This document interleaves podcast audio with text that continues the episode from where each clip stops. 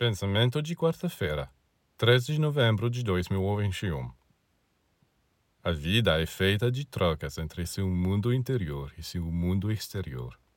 Mas você deve sempre priorizar o mundo interior, pois é nele que você está continuamente imerso.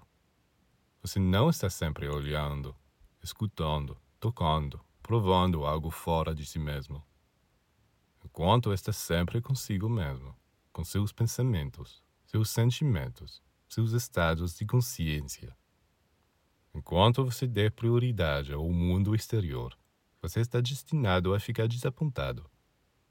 Talvez por um momento você possa imaginar que retém algo, mas algum tempo depois você está algo escorre das suas mãos e você já não possui mais nada. Os seres humanos estão procurando a felicidade, procurando o verdadeiro amor procurando a realização, mas devem saber que é dentro de si mesmos, organizando o seu mundo interior, que eles vão encontrá-lo.